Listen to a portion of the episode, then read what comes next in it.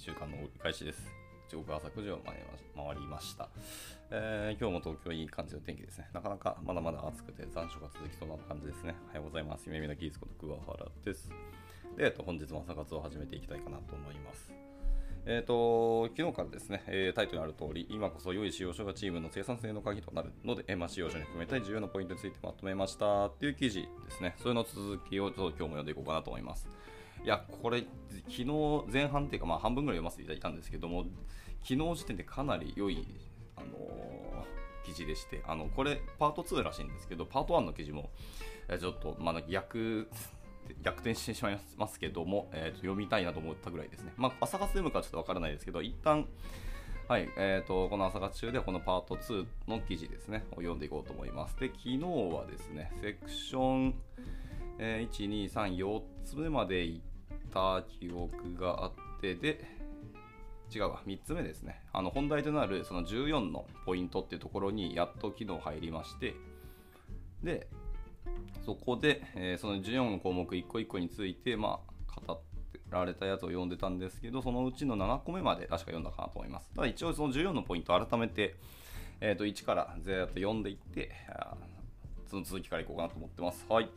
えっ、と、フィジカルさんとデブさんとプテランドードさんですね。はい、おはようございます。ご参加いただきありがとうございます。今日もダラダラと読んでいくので、まあ、ごゆるりと聞いていただければと思います。はい。じゃあ行きましょう。えっ、と、14のポイントですね。はい。いきます、えー使用書例ですけども、えー14のポイント1個いきます、え1つ目がプロジェクトの発起に至った背景もしくは解決したい問題を伝えるというところですで2つ目が検証したい仮説および達成したいことっていうのを簡単にまとめますで3つ目、えープロジェクトの概略を12行でまとめる。はい、で4つ目が、えー計測する KPI と期待する動きをまとめる。です。で5つ目、えー実験用フラグ名とかあとバリアント情報あと振り分けの何パーセント等を、えー記載すると、はい、で6つ目すべ、てのリンクっていうのを仕様にまとめるですね。はい、で7つ目、えー結果欄のところに、えーローンチ後の検証結果っていうのを記載すると、はい、で8つ目ですね、え現在の UIUX の軽くまとめますと。はい、で9つ目、えー開発仕様、まあ、バックエンド側とかを、ま、記載をすると。えで10個目、え開発仕様のフロントエンドおよびクライアント側っていうのを記載すると。はい、で11個目、え開発仕様、えトラッキングっていうのを記載します。はい、で、えーと12個目、え QA 関連のドキュメントおよび質問事項っていうのをまとめるスペースを作ると。はい、で最後10 最後ですね。13個目、その他尾行および、えー関連部署への周知スケジュールなどをまとめる。ですね。はい、でラスト、えーメンバーリストっていうのを追記するというところです。はい。まあこれら一個一個昨日ざーっと読んでって7個目まであの読んでたので今日から今日はその続きですね。8個目からいきたいと思います、えー現在の UIUX を軽くまとめるっていうところですね。はい。え開発する機能に関連する画面、えリニューアルの場合はリニューアル前の画面などのスクリーンショットと、まあ、ざっくりした振る舞いっていうのをあの記載しますと。そこまで、え細かく書く必要に迫られたことは今のところないんですけども、まあ、もしくはあの後に続く人に、えー UIX の変遷を伝えるおよび、ま、ざっくりした現状の、ま、全体感をチームとして共有しておくくらいかなと思ってます。まあ、そこまで大きなメリットはないかもしれないですけど、ないよりかましかなぐらいの温度感かなと思いましたっていうところですね。はい。今のが、えー、と8個目でした。で、9つ目ですね。開発仕様バックエンド側を記載するっていうところです。えー経験上、えーバックエンド側で必要な仕様を先に記載、もしくはブリーフィングすることで、えープロジェクトの全体感および規模が、え伝わりやすくなり、え後半のクライアント側の仕様のレビューがスムーズになりますと。えまた、え中大規模の開発における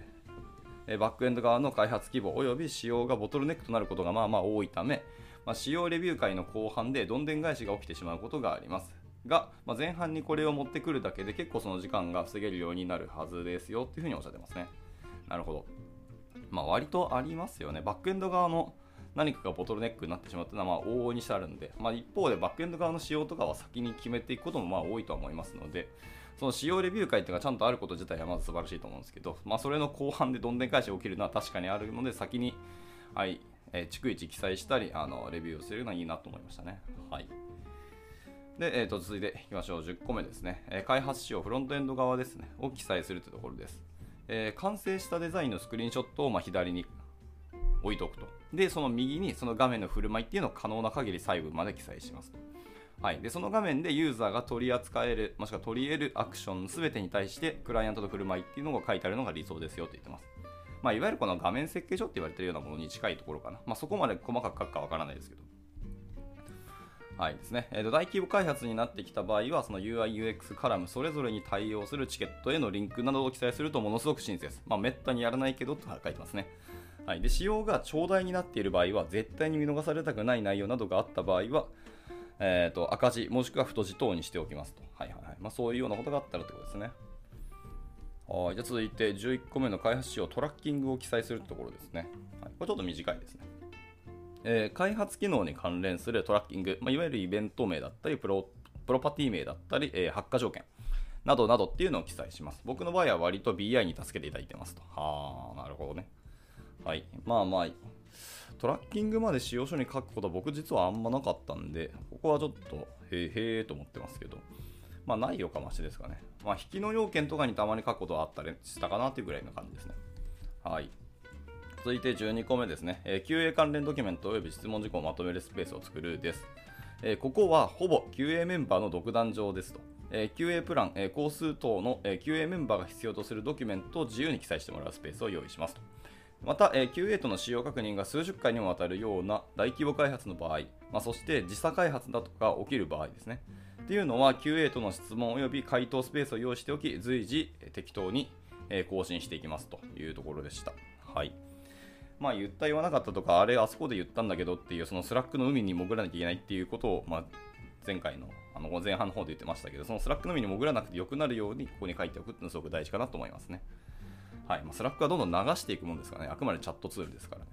はいまあ、スレッドにあるかもしれないですけど、スレッドを探すって結局潜ることに他ならないので、まあ、ドキュメントでガッとかまとめてあるんだったら、それはそれで分かりやすくていいんじゃないかと思いますね。はい。えー、続いていきます。13個目、その他尾行及び関連部署への周知スケジュールなどをまとめるというとこでした。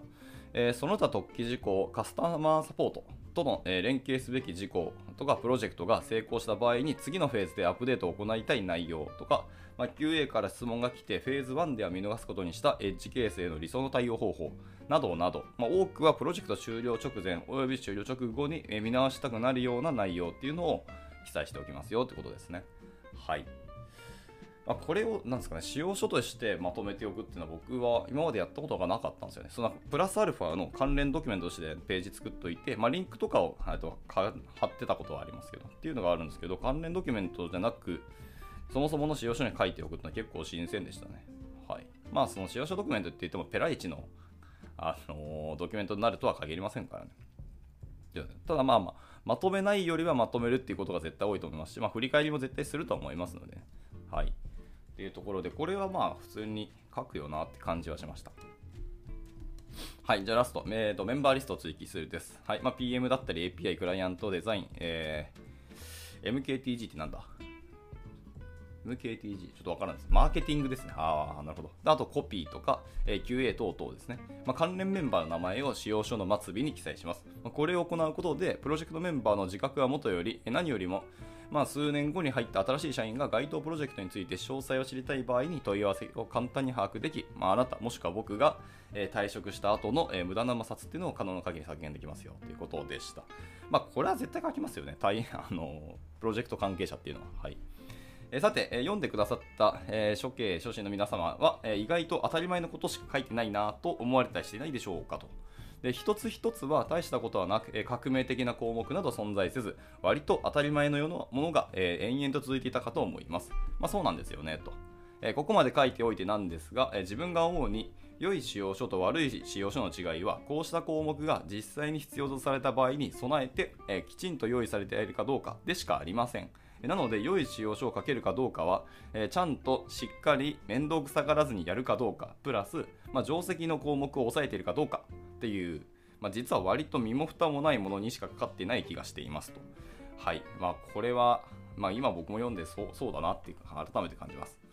で、なんですかね、当たり前のこととか、そんな普通じゃんみたいなことなんですけど、その当たり前のことをちゃんと当たり前にできてる人とか、それ当たり前だよねって本当に言える人って意外と少なかったりするんですよね。はい。これがしっかりできてる人って偉いなっていうふうに、僕は大学時代の教授に言われたことありますけど、でも、いまだにこのことは僕刺さってますね。当たり前を当たり前にやるっていうのが意外と当たり前ではないってことですね。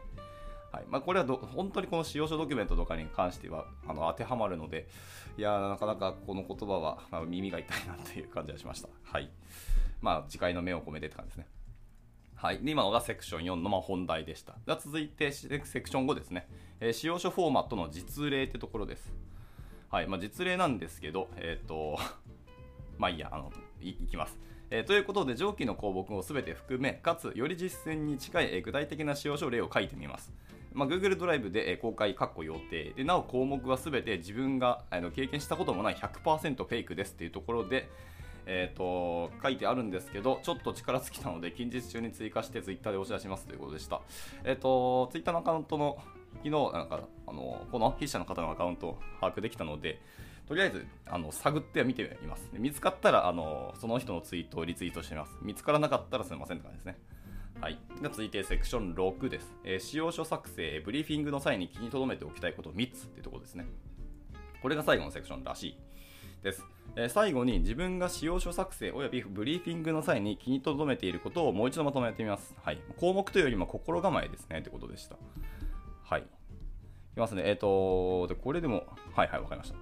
1つ目ですね。1つ目、開発人及び QA 人の目線を意識した仕様を書きましょうと。ところですね。えー、UX をゼロから考えた PM デザイナーに対し、その仕様の全体図を文章、図のみから、えー、把握しなければいけない開発人、QA 人には、まあ、当然より大きな認知負荷がかかります。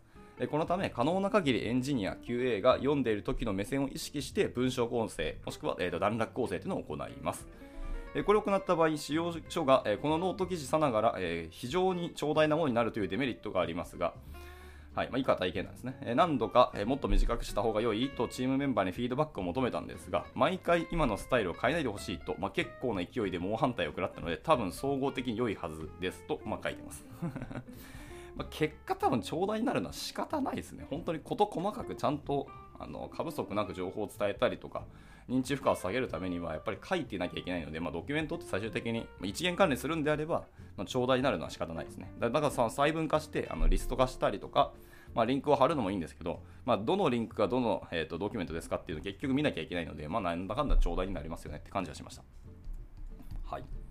ただ、で書いてあるっていうのはあのその少なくともなんか誠意を見せるというか真摯だなっていうふうに感じるので、まあ、そういうメンバーと仕事をしたいなと思いますよね。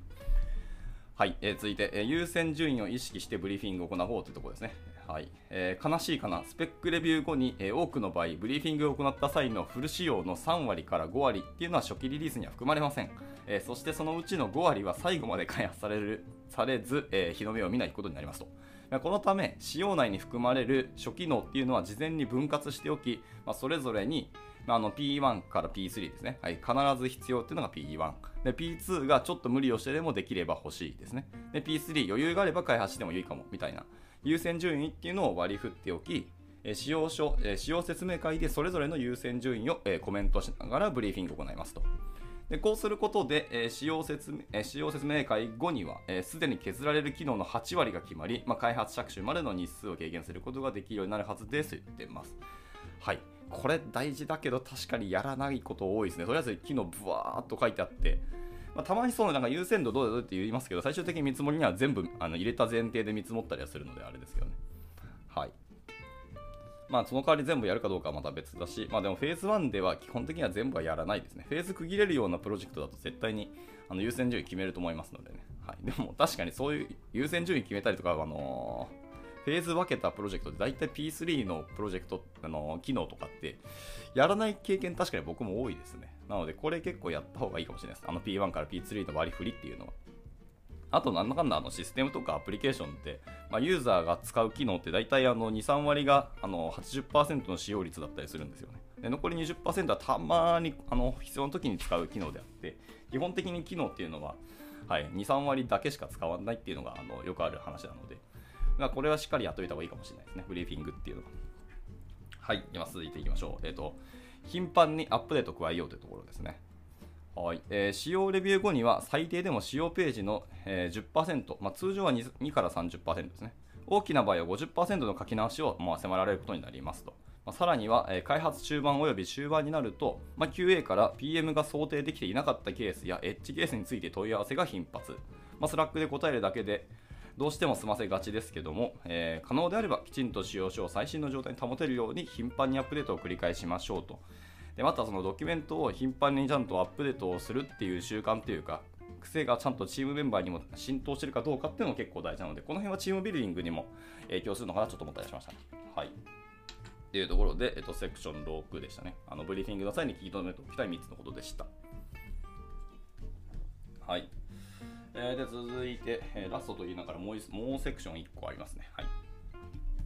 えー、セクション7です。あ、まあ余談ですね。なるほど、なるほど。余談ですけども、えー、使用書を書き終えた、それは仕事の50%が終わったに過ぎないんだよねっていうので、最後のセクションかな。はい、いきます。えー、使用書を書き終わった後に、最も心に留めておきたいこと。それは、えー、使用書は書き終わってようやく50%、あとの50%はいかにその中に含まれる情報の鮮度を保てるかっていうところです。はい、直線直前校の繰り返しになるのですが、え、あまりにも重要すぎると思うので、やっぱりもう一度言いたいということですね。はいえ、基本的にはどの PM も使用書は常に更新し続けるべきという意識しているかと思うんですけど、これを100%できている PM は少ないはず。というか、そもそもなぜ我々 PM は使用書を書き終えても残り50%を重要視しないといけない状況に巻き込まれてしまうんでしょうかっていうところですけど。はい。えー、まあまあなんかいくつかの話があるんですが、敵その1って言ってますね。はい。えー、関連する機能と組み合わせた場合に必要となる追加対応というのがまず敵その1だそうです。えー、PM とチームが開発する1つの機能は、えー、多くの場合はそれのみでは動かず、まあ、関連する機能と組み合わせて初めてユーザーがそれを使えるように完結した UX となります。このため、えー、開発している機能にとどまらず、まあ、既存の関連機能と組み合わさった場合の振る舞いを確認してからが、えー、リリースとなるのですが、まあ、これらの振る舞いを開発前に全て把握することは不可能だと。まあ、必ず鉄壁の壁、はい、QA の皆様の力を借りる必要が出てきます。まあ、その結果、開発終盤以降には、この場合、こうなってしまいますが、どうしますかとか、まあ、今回の新機能の開発によって別のここの画面で矛盾が起きることを見つけましたといった問題が次々と見つかりこれにチーム一丸で対抗していく必要があります、まあ、こうした問題には数十の使用修正だったり、まあ、使用追加がつきまうのがま常となりますが、まこれを使用書に反映するのをサボっていると以下略ということです。はい。お察しって感じですね。はい、続いて敵その2ですね。えー、誰も把握していなかった太古のレガシー仕様っていうやつですね。はい、以下は、えー、特に中規模、もよび大規模のサービスが関わっている方からは強い共感を得られるはずだと思ってるんですが、えー、既存のとある機能の詳細について、えー、責任者も開発者も退職しており、残っている使用書は適当で、はい、社内の誰一人現状把握できていないという、まあ、恐ろしいアシュラケースがこの世には存在しており、まあ、そうした既存、えー、機能に立脚した新機能をリリースする場合、はい、追加使用、仕様変更はほぼ不可避となりますと。わもう僕も経験あるんで、これはもういろいろつらみとかいろんなものが今ちょっと思い出されました。はいまあ、そうした場合の、えっと、追加仕様、仕様変更はもちろん仕方ないんですけども、まあ、上記の通り、ここで必要となった変更もすべて、えー、仕様書に、まあ、全て反映していかなければならないが、まあ、文字数が以下略だと言ってます。はい。書きたいことたくさんありそうですね、この方は。で、えっと、敵、その3です。はい。スラック及び口頭で変更を決定した仕様です。まあ、ここまでお読みいただいた皆様にはもう耳たこかもしれませんが、まあ、やはりスラックや、えー、口頭で変更を決定した仕様は、どんなに注意していても、割と仕様書に反映できていないのではないでしょうか。はい。僕はあまりできてないというふうに書かれてますし、僕もあまりできてないですね。はい。でいつもそれでなんかメンバーから怒られたりします。えー、こうした小さな変更が、まあ、1つ、2つならばまあまあまだいいんですけど、複数のプロジェクトを抱えている場合、1日にこうした変更が、まあ、8から10個、ピーク時には10から20個と、まあ、重なってきてしまいますと。まあ、しまいには1日の終わりに、さあ、仕様書を更新しようっていうのに、あれ、あの仕様を決定したスラックどこだっけっていう本末転倒の笑えない状態になってしまいますと。ということで、まあ、スラック口頭で仕様変更したらすぐに仕様書のページを開いて変更を反映し、まあ、その旨をまたチームチャンネルに投げるくらいのルーティンを形作れるように私は最近意識していますよということに言ってました。これは大事ですね、本当に。もううるさいって言われてもいいので、とりあえずそれをやっておくというのが大事ですね。はい。以上まとめですけど、えー、仕様書のフォーマットは状況それぞれであるということを大前提としつつも、えー、最大公約数をできるだけ取り入れた仕様書のテンプレートについて一応考察してみました、えー、できていないところ自分もたくさんあります。ただ個人的には本記事を書きながら改めて本当の理想ってこうだよなとかこれをできるだけ終えるように頑張ろうと思えたのがやっぱ最大のアウトプットでしたと。はいご意見ご感想ディスカッション大歓迎です。Twitter もやってるのでフォローいただけると励みになりますよと。はい、で一応次回の記事の、あのー、紹介もあって次回は PM の特性強化エリアについて、はい。でえっと、このこの記事はの冒頭言いましたパート2で、パート1もあるんですけど、えー、前回っていうのは、プロジェクトマネージャーの職責全般について考察した、いわゆるマクロ視点の記事を書いてみましたと。で、本記事はその使用書というものすごくミクロなトピックにフォーカスしてみました。ので、次回はまたマクロ視点に立ち返り、えー、記事を書いていきたいと思いますと。ということで、次記事はここですと。はい、〇〇強化型人間を目指そう。えー、PM プラスプロダクトに関わる人の20の強化エリアと、えー、プチキャリア理論みたいなところで書かれてるそうです。はい、まあ、ここまで読みいただきありがとうございました。本記事はどっか一部でも参考になったら幸いですし、嬉しいと思いますと。それではまた次回の記事についてで、でお断りとお願いについてですけど、えー、本稿及びノートの全記事は個人的な解釈のなので、所属している会社の意向、えー、見解とは一切関係ないので、その旨ご理解いただけると幸いですというところで、締められておりました。はい。いやー、なかなかボリューミーかつ、あのー、なんですかね、エネルギーに溢れた、バイタリティに溢れたというかな、あの記事だったと思いますけど、まあなんか耳たこのものもあれば、あの耳の痛いものもあれば、いや、本当共感しかないものもあればって思いますけど、まあ、ドキュメントっていうのはこ、まあ、お仕事をする上であの一生付き合っていかなきゃいけないものなので、ここに、ここまでちゃんと熱意持ってあの言語化してまとめられるっていうのは、なかなか素晴らしいし、この記事は、この記事自体もなんか今後もずっと読み続けていかれたらいいなと思います。そんなに多分人類の進化とかツールが進化したところで、まあ、人類はま進化しないかもしれないですけど、はい、あのー、この記事に書かれている内容は結構変わらないと思いますね。今後も大体同じようなフォーマットにたどり着くんじゃないかなっていうふうに僕は今のところ感じてます。そんななんかドラスティックな変化は起きにくいと思うんですよね、なかなかね。まあ、ですので、あのまあ、そう結局読むというか必要になるのが人なので、人そのものがそんな大きく変わらなければ、結局ツール変わろうが変わらないと思うので、はい、この記事自体は多分結構息長く続くし、素晴らしいと読み読み続けられるんじゃないかなと思ったりしました。はいまあ、皆さんの方でも読んでいただいて、まあ、どんな風に感じるかっていうのはまた考えていただければ幸いです。まあ、今日はこの紹介でした。もう僕としてはこの記事すごく良かったし、改めてこう社内のスラックにも展開したいなと思いましたね。はい。で、まあ、あのー、まあ、パート1とかパート3の記事はまた、あの、それはやっぱマクロ視点のお話なので、ちょっと朝活で読むかは悩ましくてですね、えっ、ー、と、まあ、気が向いたら読むと思いますし、あのー、必要性があればまた、あの、いろんなサイクル回って僕のところにもう一回来る気はするので、えっ、と、他の記事はちょっと一旦割愛しようと思います。で、えっ、と、じゃあ残り時間20、えあと5分ぐらいですね。どうしようかな。まあ、終わってもいいんですけど、まあ、せっかくなので、軽く、内容触れないですけど、えーと、JSON インフォですね。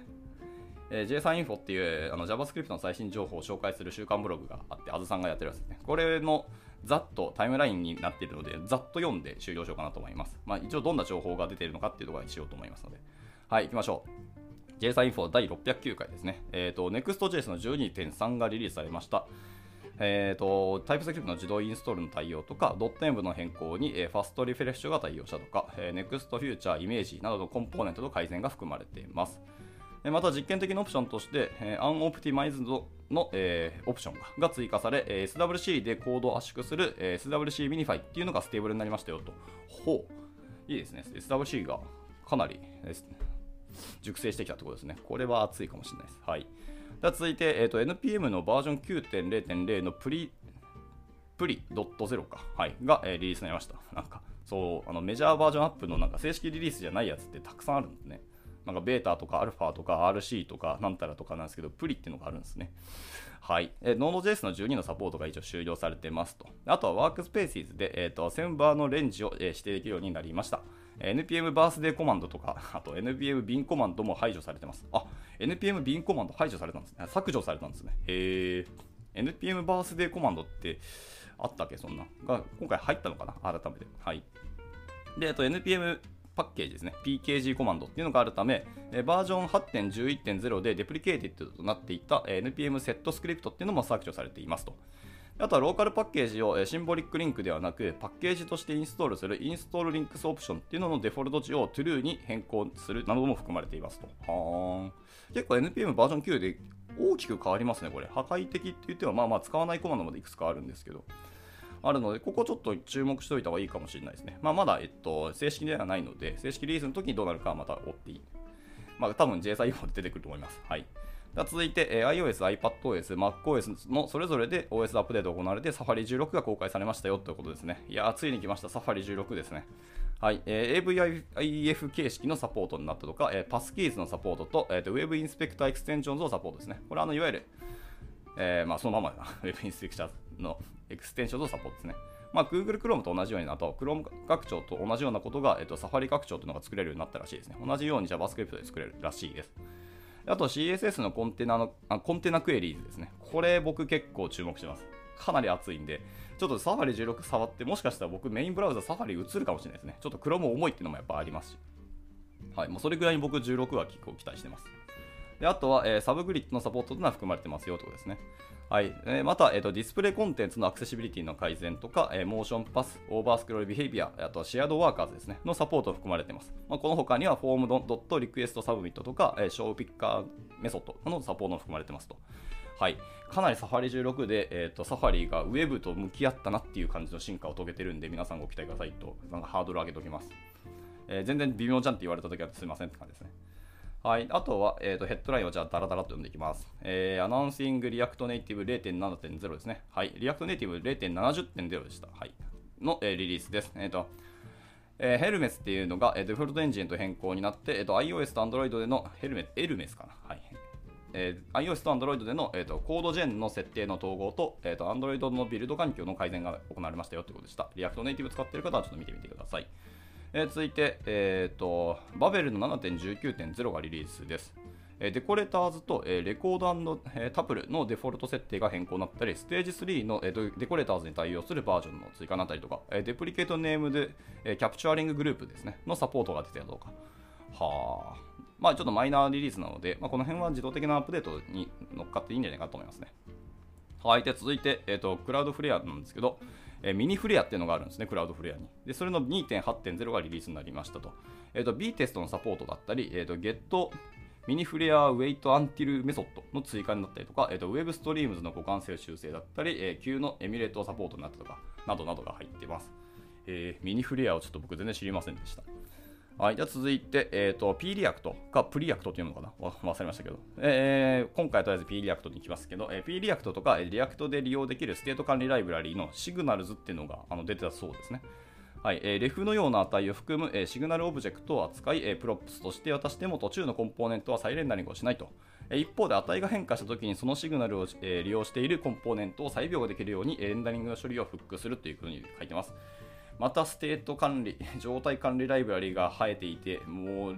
Recoil で良かったんですよね、僕はとかちょっと思ってます。はい。まあ、もしくは Jotai っていうもっと軽量なライブラリもありますけど、また新しいの出たんかっていうのがあって、まあでも後発ライブラリなので何か問題を他に解決できたり、他になんかメリットがあるとは思うんですけど、ちょっともう状態管理ライブラリを追うのも辛いなっていうのを思ったので、誰か若い人やってくれって感じですね。はい、続いて、えっ、ー、と、NUXT のコンテンツの2.1.0がリリースになりましたですね。NUXT ではなくて NUXT コンテンツっていう方の、えー、とモジュールかな？です。えー、ドキュメントドリブンモードが追加になったり、えー、とマークダウンっていうのが必須書となり、代わりの、えー、コンテンツスロットの、えーとえ、コンポーネントが追加になったってことはそうです。はい。タイムラインやばい、長いな。はい。で続いて、えっ、と、 Safari Technology Preview の153が、えー、リリースになりましたということですね。 Import Assertion と JSON モジュールがサポートになったり、えー、 Temporal.PlainDateTime っていうのがフラ付き、えー、フラグ付きで実装になったりとか、 Shadow DOM の Imperative Slot API 実装になりましたよということですね。 navigator.permissions.query を Workers でサポートになったとか、そんな感じですね。はい。で、続いて Next のリリースはさっき言いました。えー、で、続いて、えー、Node.js ですね。18.9.0がリリースになりましたよということです。えー diagnostics と、えー、 diagnostic channel と、えーと、 process worker っていうのをサポートですね。あと OS. マシンメソッドっていうのが追加になったそうです。なんだこれ ?OS. マシンメソッドなんだろうなちょっと気になりますね。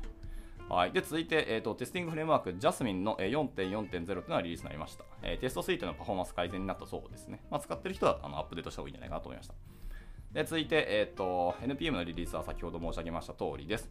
で、最後、WebKit ですね。WebKit も先ほど申し上げた通りですね。というところで、一応タイムラインでした。まあ、あとアーティクルとかサイトサービスドキュメントとかバーっと結構リンクはあられるんですけど、まあ、この辺はまた皆さんの方で見てみてください。まあ、一応後の情報で、えー、Twitter で今日読んだやつをツイートしますので、あの追っていただければなと思います。はい、じゃあちょっと長くなってしまいましたけど、今日の朝活はこちらで一旦終了としたいかなと思います。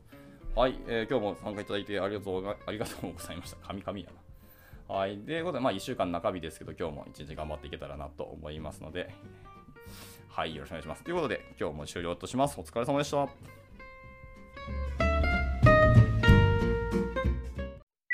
And now, a short commercial break. 現在、エンジニアの採用にお困りではありませんか？候補者とのマッチ率を高めたい、辞退率を下げたいという課題がある場合、ポッドキャストの活用がおすすめです。音声だからこそ伝えられる深い情報で、候補者の興味関心を高めることができます。株式会社ピトパでは、企業の採用広報に役立つ、ポッドキャスト作りをサポートしています。気になる方は、カタカナでピトパと検索し、X またはホームページのお問い合わせより、ぜひご連絡ください。